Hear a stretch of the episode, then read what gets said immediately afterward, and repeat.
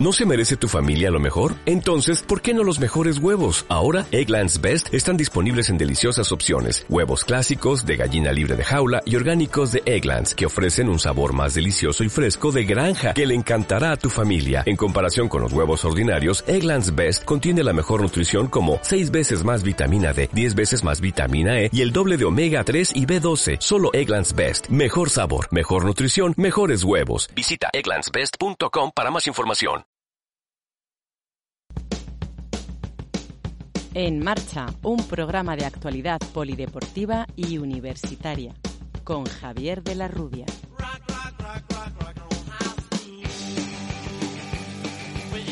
Damos comienzo aquí a una nueva edición de En Marcha, el programa de la Facultad de Ciencias de la Actividad Física y el Deporte de la Universidad Europea de Madrid.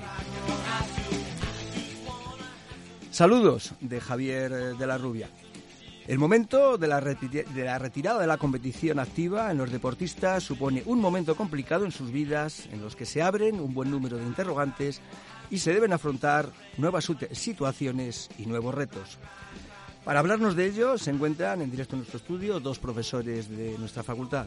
Por un lado nos acompaña Joaquín Cerdavejar, profesor de la asignatura de fútbol y jugador de fútbol que ha militado en Segunda División B en diferentes equipos y actualmente está eh, en las filas del Club Deportivo Navalcarnero. Buenos días, Joaquín. Buenos días, Javi. Y por otro lado, eh, Rubén Moreno, profesor de psicopedagogía también de nuestra facultad, que está basando su tesis eh, doctoral precisamente en esto, en el abandono de la competición en los deportistas. Pues muy buenos días, Rubén, y bienvenido en marcha. Bueno, pues buenos días, Javier, y muchas gracias.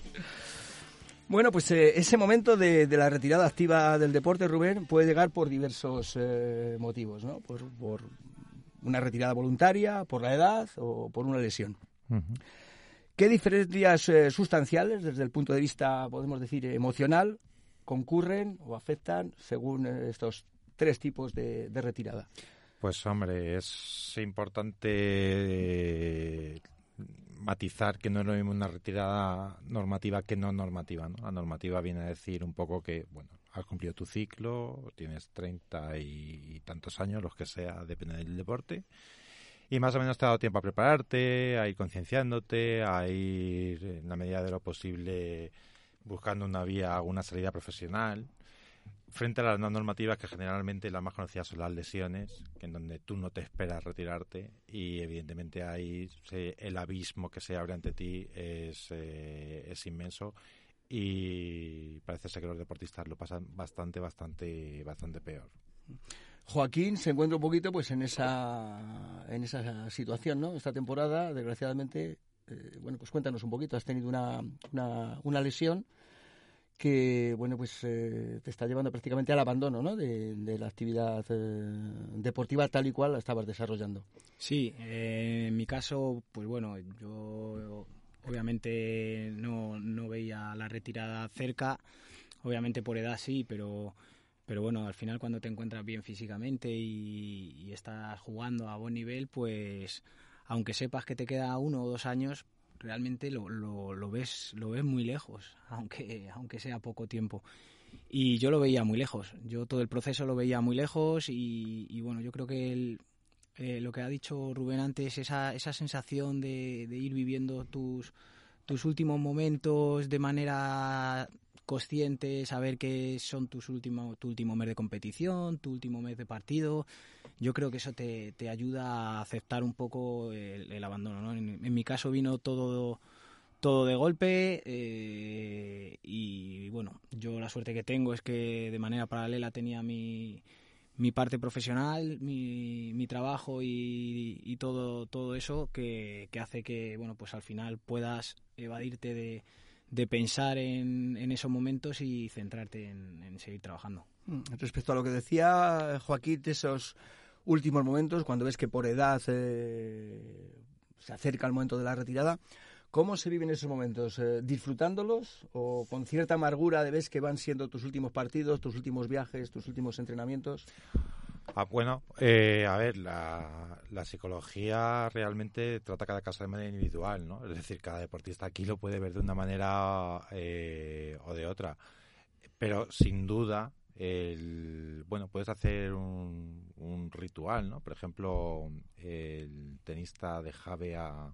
Eh, David Ferrer. David Ferrer, ¿no? Que ha podido retirarse cada vez que jugaba un torneo dejaba un pañuelo, ¿no? Pues hacías como su pequeño ritual y bueno, es una forma en donde eh, tiene la sensación de que ha cerrado muy bien un ciclo, ¿no? Entonces eso eh, siempre siempre te, te, va a ayudar, ¿vale? De la otra manera, de una manera, a ver, el caso de Joaquín, yo lo conozco personalmente y, a ver, es no es tan complicado porque básicamente coincide, pero sí es verdad que es lo que dice él, ¿no? Que ha llegado un momento en el que él a lo mejor tiene pensado jugar uno o dos años más y aunque sea uno o dos años más que desde fuera tú no puedes decir, bueno, pues por un año más tampoco pasa nada, ¿no? Sí, pero él, su vivencia es de yo quería seguir jugando o no me ha dado tiempo, ¿no? A... Es como si te dejo una novia si, y, no te lo ves venir, ¿no? Si, si, te lo vas viendo venir, dices, bueno, vale, me, fastidia, pero más o menos, pero bueno, pero si no, si crees que todo está bien y de repente te dice, oye, mira, que te dejo, dices, ahí va, te quedas como en un vacío, ¿no? Existencial. De hecho, en relación a eso, pues yo ¿Te ha dejado la novia? Hasta ahora, ah, por suerte no. Pero bueno, ahora mismo todavía estoy en, ese proceso en el que mm, me gustaría poder eh, volver a jugar, aunque sea en una categoría baja, para bueno, pues para poder, como, como hemos dicho, tener otro gusto, ¿no? Otro gusto de despedida. Al final por suerte o por desgracia, lo que te suele quedar en la mente es lo último vivido y mis últimas cosas vividas han sido muy desagradables, han sido muy dolorosas, han sido muy frustrantes y a mí me gustaría, eh, pues, que pues lo que te digo, ¿no? Ese ritual de David Ferrer, pues también encontrarlo. en mi caso, ese ritual sería siempre positivo porque porque bueno, al final es algo que ha, habido conmigo desde pequeño, el, hacer deporte, el jugar al fútbol y, la verdad que a mí me dan ganas de, bueno, yo veo homenajes que le hacían en cada torneo y, bueno, tener mi propio homenaje, aunque sea a nivel individual, personal,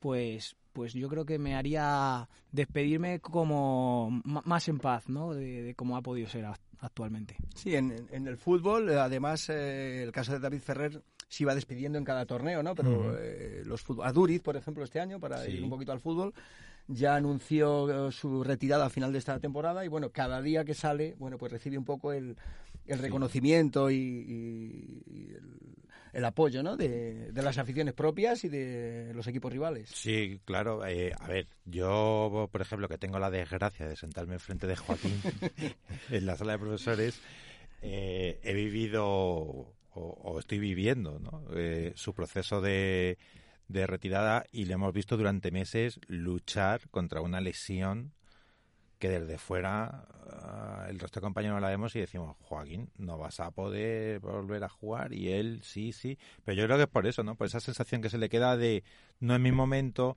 no estoy preparado, no puede ser, ¿no? Como una especie de incredulidad. Realmente hay que hacer un duelo, ¿no? Es decir, cortas con, con tu vida anterior y emprendes otra cosa. Y los duelos son muy difíciles de cerrar, ¿no? El, duelo por excelencia, que sería la muerte de, de, un familiar, lo primero es la negación, ¿no? No puede ser, no me lo creo, y Joaquín, eh, espero que no te importe que estemos... Para nada. Vale, vale.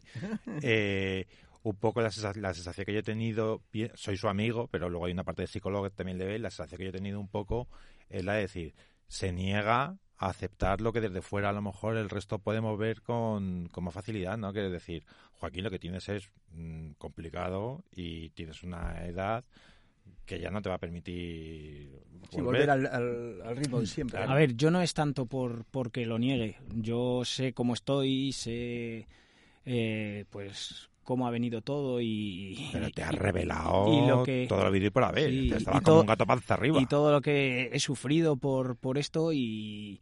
Y bueno, yo lo único que se me queda es lo que te digo, pues como habéis dicho, me gusta, pues cuando se va un amigo de viaje, eh, al final nos gusta darle un abrazo y decirle hasta luego. Y en este sentido, pues yo no he podido, entre comillas, dar, dar el abrazo al fútbol y decirle hasta luego. Eh, ese, es el único pero. Eh, no es por porque crea que puedo jugar más y mejor y no, no me planteo ni el nivel al que pueda jugar. simplemente quiero despedirme con, como te digo, con, con un abrazo y, y cerrar, y cerrar. hacer el eso rito, es, hacer es, el eso es, ritual. realmente. No es porque no no es porque piense que no, yo voy a recuperarme y voy a estar bien. No, no, no. Sé, sé No, pero- consciente pero, que. pero es- eso fue la primera parte. Sí, sí, La sí, primera está parte, claro, que está estabas claro. ahí como Está claro. buscando todo tipo de pero tratamientos eso y es. demás. Pero bueno, al final eh, durante ese proceso también te preocupa el hecho de que no, yo no era capaz de, de recuperar mi vida normal y actualmente la he recuperado pero con, con dolor. Entonces, bueno, eh, también Rubén lo sabe que buena parte viene dado por la cabezonería que, que te caracteriza. que me Sí, sí, caracteriza. Doy fe, doy fe. en mi, en mi día a día y, y bueno, pues nunca me he rendido, siempre he intentado hacer el máximo y, y en esa lesión tampoco iba a ser el- otra cosa. Bueno, esperemos que sí que pueda llegar, ¿no? Ese momento de, de la despedida, al nivel que sea, con tu equipo, con una categoría inferior o que tengas ese abrazo de despedida del fútbol que Sí, comentabas, ¿no? y si no con un, un simple partido entre, Si entre, no entre amigos. uno aquí. Claro, eso es, con, eso con es. pasteles. Eso es, eso es. Rubén, ¿hay, hay diferencias, eh, psicológicamente hay diferencias en este momento de la despedida entre unos deportes y otros. Hemos hablado un poquito pues de David Ferrer en tenis y de, de fútbol. ¿O depende más de las diferencias eh, individuales del sujeto? Eh, es un poco de cada. A ver, eh, cuando veníamos a la radio íbamos comentando un poco. Claro, no es lo mismo el fútbol profesional.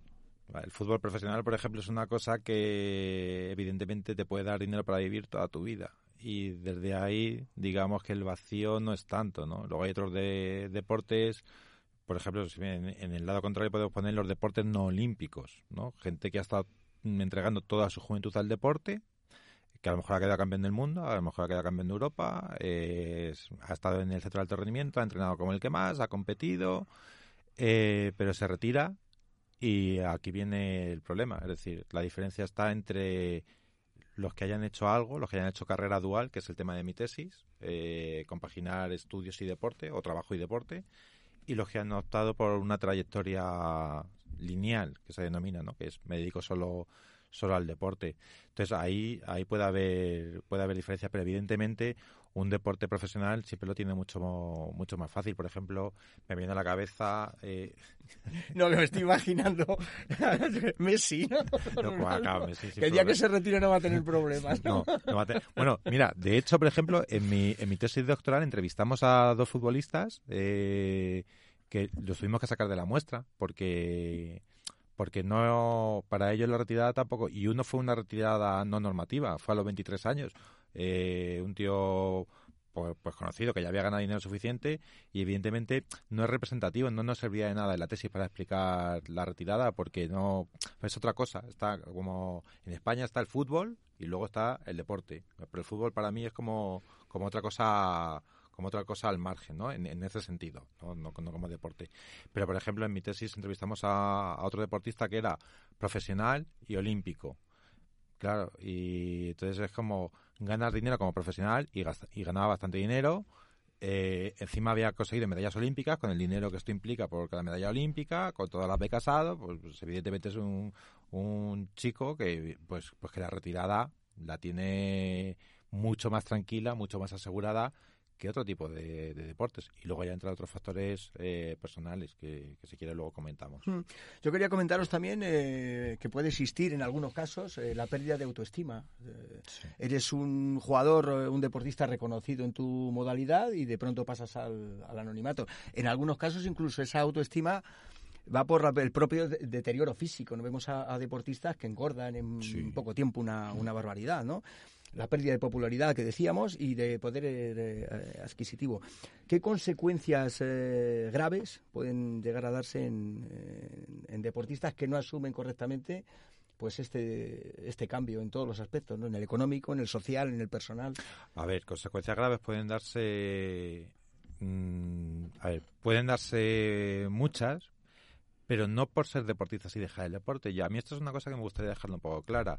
Y sabes que yo siempre hablo mucho en tono de broma y demás, pero, pero aquí, a ver, la realidad es la siguiente. Eh, en el deporte, o, el deporte es un reflejo de la sociedad en general. porque aquí llama mucho la atención, por ejemplo, los suicidios de los deportistas cuando se retiran.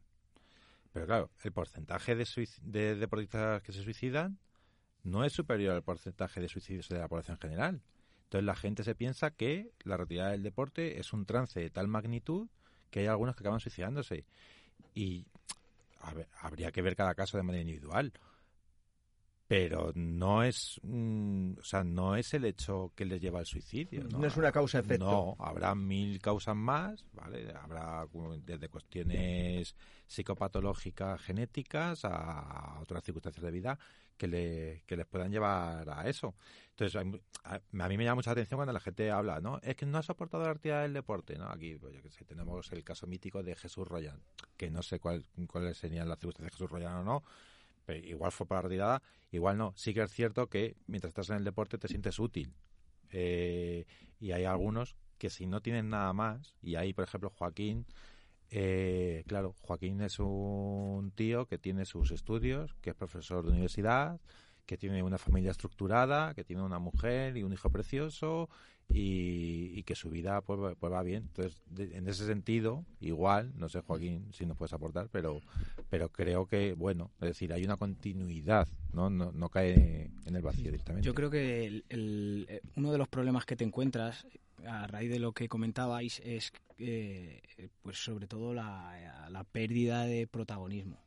Eh, bueno, yo Estoy ahora mismo de segundo entrenador, ahí en, el mismo club en el que, en el que terminé jugando y, al final es verdad que notas eh, una cosa, que es que pues ya no tienes ese protagonismo eh, principal, que ya eres un, actor secundario y que ese rol lo tienes que, saber asumir. Eh, al final es muy duro, es o relativamente duro el pasar de una situación en la que estás en un vestuario, decías, ¿qué cosas puede perder o sentir que pierde un, jugador que se retira? Pues yo lo que más echo en falta, lo que más eh, me gustaría seguir viviendo es el día a día del, vestuario, ¿no? El día a día de, de estar en el vestuario, con los compañeros, con las risas, con los problemas, con con la solución de problemas, con qué tal el día, todas esas cosas eh, se echan mucho en falta, ¿no? Y, ahora cuando pasas, en este caso, al, staff técnico, te das cuenta de que,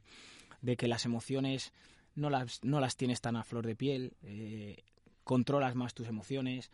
Yo era un jugador muy muy muy caliente, muy de, muy guerrero, muy peleón y, y te das cuenta de que, bueno, pues que esa agresividad o esa, esa forma de, ser, que en ocasiones en el fútbol me pasaba, me, jugaba malas pasadas y, esas cosas, pues que ahora de entrenador no, no me pasa, porque ya vives el deporte de una manera más tranquila y como te digo, en, en un en un segundo lugar, ¿no? Otra cosa también que se echa mucho en falta y que te, sorprende es los fines de semana, ¿no? Al final llega el, partido el, domingo y llegas a, pues yo qué sé, si el equipo está citado a las 3 de la tarde, pues tienes que llegar a las dos y media, colocar los conos del calentamiento, eh, preparar el balón parado, eh, preparar la suplementación de, los jugadores, las bebidas isotónicas, eh, los petos, los balones, los tal, preparas todo, calienta, le diriges tienes que dirigir el calentamiento, todas esas cosas. Y luego cuando llega el momento decisivo, que es el en el que sale bonito. en el que salen los jugadores salen, van a salir los jugadores a jugar, es como que el momento en el que tú dices, uff, yo ya casi que he terminado mi trabajo por hoy. Y es cuando ves a los jugadores en el túnel diciendo, ahora es cuando el jugador es cuando realmente está diciendo, ha llegado mi momento, ¿no? Y ahora es cuando yo digo, ahí tenéis vuestro momento, ahora mi momento es, es relativamente tranquilo, ¿no? De análisis del partido, entonces, claro, ese análisis también tiene que ser desde un punto de vista más, más tranquilo, porque si estás caliente, pues probablemente las decisiones no sean acertadas.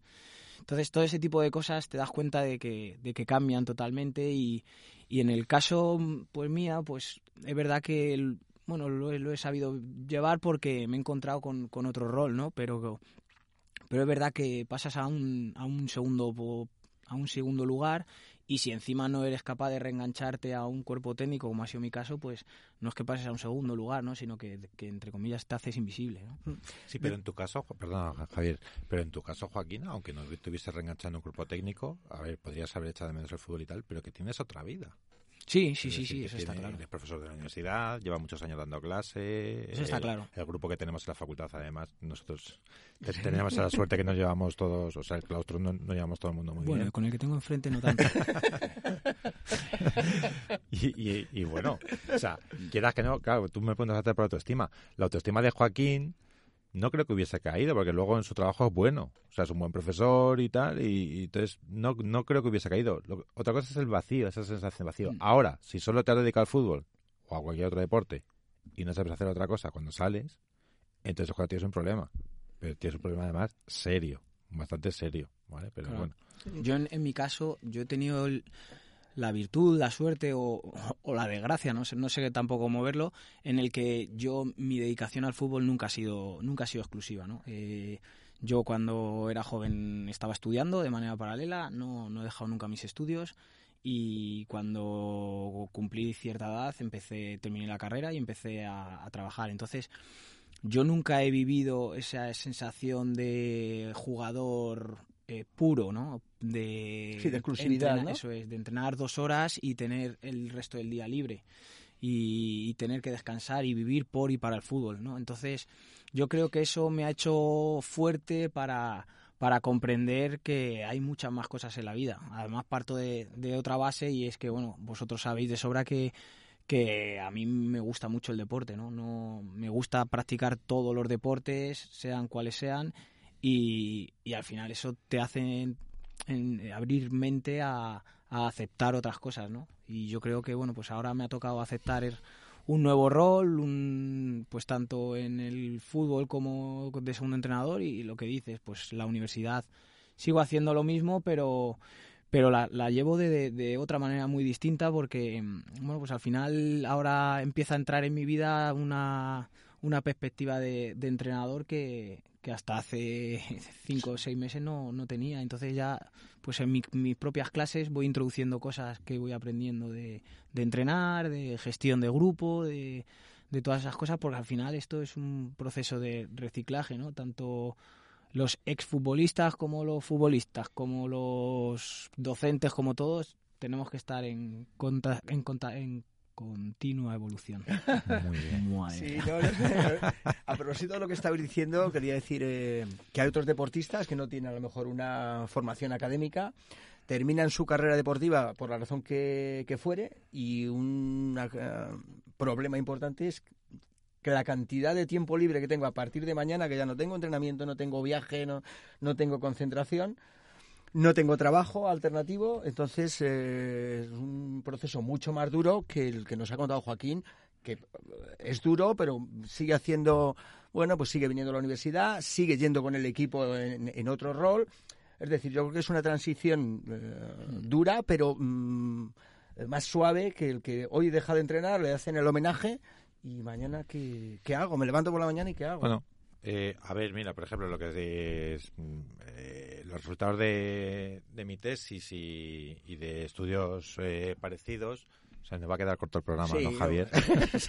Se nos va a quedar muy corto el programa. Los. Mira, lo, lo, lo, que salía era muy claro, ¿no? Es decir, si tú tenías estudios, eh, la transición era mucho mejor, pero dentro de los estudios podía. Hemos diferenciado, por ejemplo, o hemos encontrado que eh, si podías hacer estudios relacionados con el deporte, como ha sido el caso de Joaquín, que ha hecho ciencia de actividad física del deporte y luego se dedica al fútbol, o podías tener unos estudios que no tuvieran nada que ver con el deporte. Parece ser que la transición es mejor en estos últimos, en los que hacen estudios que no tienen nada que ver con el deporte, porque, le, porque lo que se crea es una identidad multidimensional. A lo mejor Joaquín tiene una identidad unidimensional, ¿no? Su identidad es muy deportiva, Yo fútbol, fútbol, profesor de fútbol, eh, cualquier deporte y no sé qué, tal y cual. Y hay otros que a lo mejor dicen, bueno, pues yo, mira, quiero ser ingeniero, quiero ser periodista, quiero ser psicólogo, quiero ser eh, filólogo, ¿no? Y además en las entrevistas ellos te decían, no, es que yo lo que quería era sacar la cabeza un poco del mundo del deporte. Dice, porque si no era todo deporte, deporte, deporte, deporte, y me aturullaba. ¿no? Entonces, eh, quiero abrir eh, otras vías. Entonces, al dejar el deporte, eh, digamos que estos tienen como otras identidades que les sostienen, ¿no? Y bueno, se acaba mi etapa de deporte. Además, ellos, ellos te lo narran muy bien, ¿no? Como me he sentido muy privilegiado, he vivido en un centro de alto rendimiento, me han dado beca y tal, y no sé qué, y fenomenal, súper agradecido a mi país y, y, ya está, se acabó, y, me, y ahora soy ingeniero, o ahora soy no sé qué. Que luego, curiosamente, lo que hemos encontrado también es que, aunque seas periodista o sea psicólogo, lo que sea, vuelven al mundo del deporte. Eh, periodista deportivo, psicólogo deportivo, eh, yo he hecho, por ejemplo, yo que sé, he hecho eh, ingeniería, lo que sea, pero me da igual porque me han contratado como directivo en, en una empresa relacionada con el deporte, lo que sea, ¿no? Siempre, siempre vuelven al mundo. O sea, la identidad deportiva está pero sí que tienen esa sensación de que no son solo deportistas, con lo cual cuando dejan el deporte dicen, bueno, no, no está tan mal. Y Curiosamente esto, resulta que sus familias eran, eran los padres solían tener estudios superiores y demás, ¿no? Con lo cual tienen como un como un abanico muy grande de experiencia vital o de o capital cultural ¿no? en su casa que les permitía poder afrontar ese momento mucho mejor. En el lado opuesto está el que hace carrera lineal, solo deporte, y este sí, esto cuando, cuando se retira el pobre, pues, eh, pues lo pasa muy, muy mal. Sí, es verdad, hay, hay deportistas que incluso estando en su última etapa, les preguntan qué, qué, les gustaría hacer después de la retirada. Algunos sí que afirman pues estar vinculados con el deporte, ser entrenador, y otros eh, directamente parece que aborrecen el, el haber el, continuar con su etapa deportiva, ¿no? que han tenido bastantes años ahí. Pero es que hay un problema, porque en, España durante mucho tiempo lo que parece ser, y a lo mejor Joaquín aquí me, eh, aquí me puede ayudar, pero lo que parece ser es eh, que si tú te has dedicado a jugar al fútbol, o a jugar al baloncesto, o a hacer lo que sea, esgrima o tal, eh, cuando te retirabas, eh, bueno, venga, te metes a la federación de tesorero, de, de, de, utillero, de preparador físico, lo que sea, ¿no? Y entonces había gente que se la jugaba esas cartas, pero ahora cualquier puesto de trabajo está súper especializado. Es decir, si yo estoy en un equipo de segunda vez en el Valcarnero, pues a lo mejor si puedo, si, si tengo medios, por el tesorero me cojo un tío que esté licenciado en económicas. Yo creo que actualmente el, el, futbolista, en este caso, voy a hablar de futbolistas, eh, cuando ven que llega su, su periodo de retirada, eh, tienen claro, o muchos tienen claro, que quieren seguir vinculados al, al fútbol. Y, muchas veces no saben ni de qué, pero dicen, yo quiero algo relacionado con el fútbol.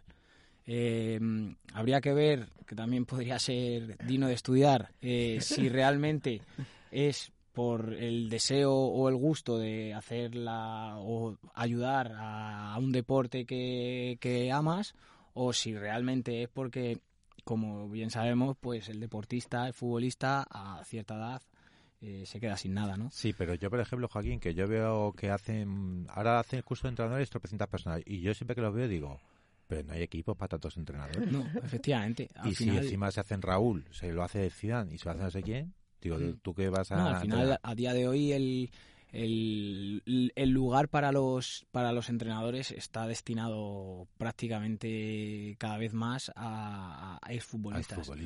eh, Por ahí está claro. Pero bueno, un segunda vez que se retire y se hace entrenador, como es tu caso, mm. eh, bueno, segundo entrenador, ¿eh? No le voy a hacer la camonista. Luis, Luis, desde aquí te quiero, ¿vale? Eso no es lo que contabas. ¿eh? pero un segunda vez, como es tu caso, dices que a lo mejor alguno llega, ¿no? Es decir, mm. pero yo qué sé, pues... Sí, el caso es, eh, Bordalás, no ha sido un... Bordalás no ha sido, o Mourinho. Un grande, ¿no? Mourinho tampoco, ¿no? Pero, pero ahora mismo son minoría, ¿no? Este debate que ha habido siempre de exfutbolistas entrenadores o no. Pues ahora mismo parece ser que los exfutbolistas eh, y toda la gente, yo, veo mucha gente en esos cursos. Sí, sí, sí, sí. Y, no, hay equipos para y, cada vez hay más escuelas eh, que sacan, ofertan ese, ese tipo de titulación. Y bueno, ahora e, esas escuelas están intentando abrir abanicos a, a máster de, dirección de, clubes, mm, entrenador de porteros, porque obviamente pues esas empresas siguen intentando ofertar cosas y, no hay tanta tanta capacidad de, empleo no a partir de ahí pues lo, lo, que te digo los creo que los futbolistas retirados ven en, en, el entrenador la vía más próxima a las vivencias que, que tienes como jugador. Hmm, yo quería preguntar, estamos hablando de, de fútbol, pero hay otros deportes en los que ni se gana dinero, la dedicación incluso es más grande en cuanto a horas de, entrenamiento. No son encima deportistas excesivamente populares, que en algunos casos vemos, ese caso de Ruth Beitia o tal, que pasan luego a la política, tal, por, por, por su imagen pero esos otros deportistas que no tienen estudios, no han tenido remuneración, no son populares, será mucho más duro ese paso a... ¿Y mañana qué hago? Si me tira ocho horas eh, nadando si, si no tienen estudios o no tienen un oficio, eh, Cada vez hay más organismos, El COE, el Consejo Superior de Deportes. Lo que pasa es que es muy interesante escuchar lo que piensan los deportistas de estas instituciones porque básicamente supongo que dicen se nos acaba el tiempo, ¿no? no, no, pero termina, termina. No, que bueno, que no, dicen que sí, que las instituciones, eh, esto es lo que dicen los deportistas, que es como que hacen muchas cosas por ellos, pero creo que dicen que hacen muchas cosas por ellos, pero que luego eso no se ve reflejado, ¿no? O que a ellos no les sirven lo que, lo que les dicen. Entonces, el, el que no hace nada eh, tiene un problema serio tiene un problema serio. Eh, se intentan hacer cosas o ahí está la intención. Yo, yo creo que la intención está. Lo que pasa que no, por ejemplo, en muchos países, lo que, porque claro, tú dices deportes no olímpicos. Yo, por ejemplo, vengo de un deporte que no es olímpico, aunque va a ser, que es el karate, que va a ser olímpico ahora en Tokio, pero ya para París ya lo han sacado, ya no va a ser olímpico en París. Estos quedan campeones del mundo y se llevan 3.900 euros de una medalla. Ya está. Para una beca de la Comunidad de Madrid de 6.000 euros para el año y para de contar. A lo mejor en el centro de alto rendimiento y tal.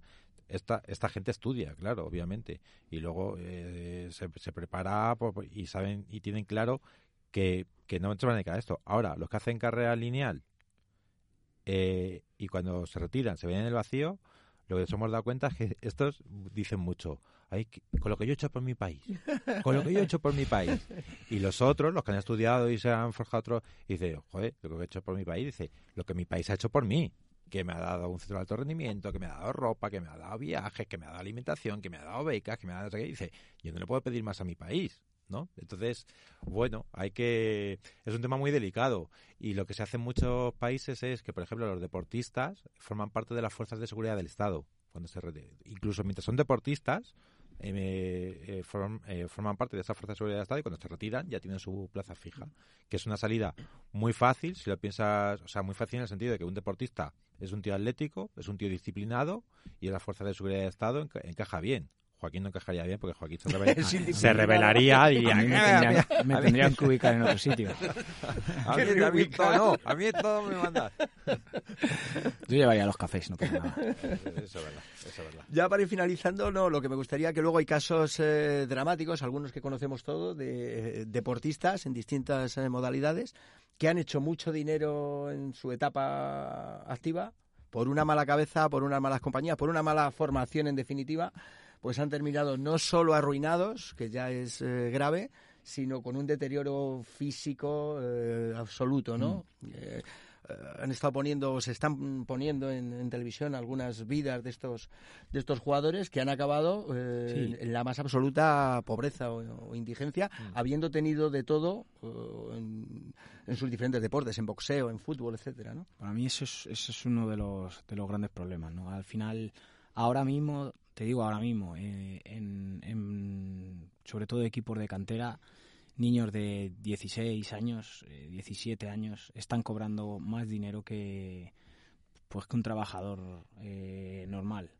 Entonces, bueno, pues al final se sienten muy privilegiados, son muy privilegiados, eh, se piensan que eso no tiene fecha de caducidad y esto lo contrario, tiene una fecha de caducidad y probablemente muy cercana, porque al final de todos esos niños de 15, 16, 17 años, eh, la mayoría no llegan. No va a llegar casi ninguno, por lo menos a tener unos sueldos millonarios y, y entonces eh, no se dan cuenta de que de que, bueno, pues como, como decía un poco Rubén, ¿no? En vez de estar agradecido a, a un club grande que te está dando una oportunidad, que te está dando pues, pues una, una base tanto económica como, como de aprendizaje en cuanto a comportamiento y a responsabilidades que, tienes que coger y, aprovecharla, pues la gente no, no concibe eso, ¿no? Yo he tenido casos de, de varios futbolistas que, que, han sido compañeros míos y que creían que iban a ser más de lo que al final eh, están siendo y se encuentran con que pues bueno, pues con que la vida no es tan fácil como, como aparentemente se es cuando estás en un Madrid Castilla o en un Atlético de Madrid B, etcétera.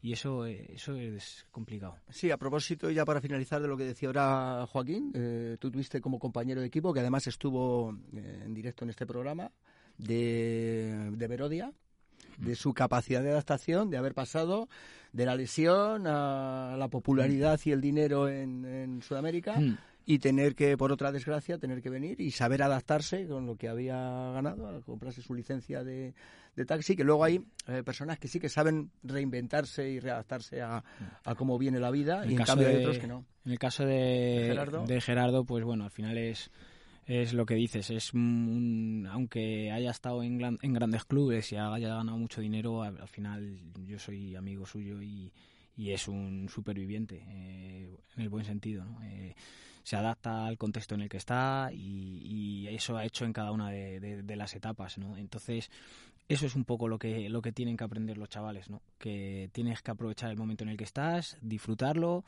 eh, si, te, si lo que te vienen son cosas buenas, pues saber que habrá momentos en los que no, no, estés arriba o, o, tan arriba y, y eso es lo que yo creo que no, no les enseñamos eh, actualmente a, los niños. Tienen que aprender o no les enseñamos, pero eh, la familia ahí hmm. es lo más importante. ¿no? O sea, también algo que hemos visto es que la familia juega un rol importantísimo ¿no? en, la forma en la carrera dual y, y en, forjar esa identidad multidimensional que hablábamos, pero también, eh, claro, si yo estoy en un Castilla con 16 años ganando, no sé qué puede ganar un chaval, ciento y pico mil al año. Algo menos, pero sí. Y mi padre, y mis vecinos, y mi, la gente de mi pueblo, y tal, y yo, y tú vas a ser, y tú vas a ser, y tú vas a ser, y yo me lo creo, y no me mantienen con los pies. O sea, que Sí, sí, ese aprendizaje al final es de los padres, está por supuesto, y, de, y, y, del contexto, ¿no? Y del entorno, no, no solo que tú tienes que señalar, pero que yo creo que la familia mm. ahí o, cobra te, mucha, te sienta bien en el suelo, o si no, tienes problema. Estoy nervioso porque, porque no sé cuándo hay que acabar. no, está nervioso eh, Rubén. No, no, eh, tranquilo, nos hemos pasado, eh, con el permiso de Miguel Ángel, unos minutos de, de nuestro tiempo pero la ocasión lo merecía y además podíamos, como tú has dicho hace un rato, ¿no? Podíamos estar mucho más tiempo que se está bien aquí, ¿no? Se está fenomenal. Se está fenomenal. La temperatura ideal.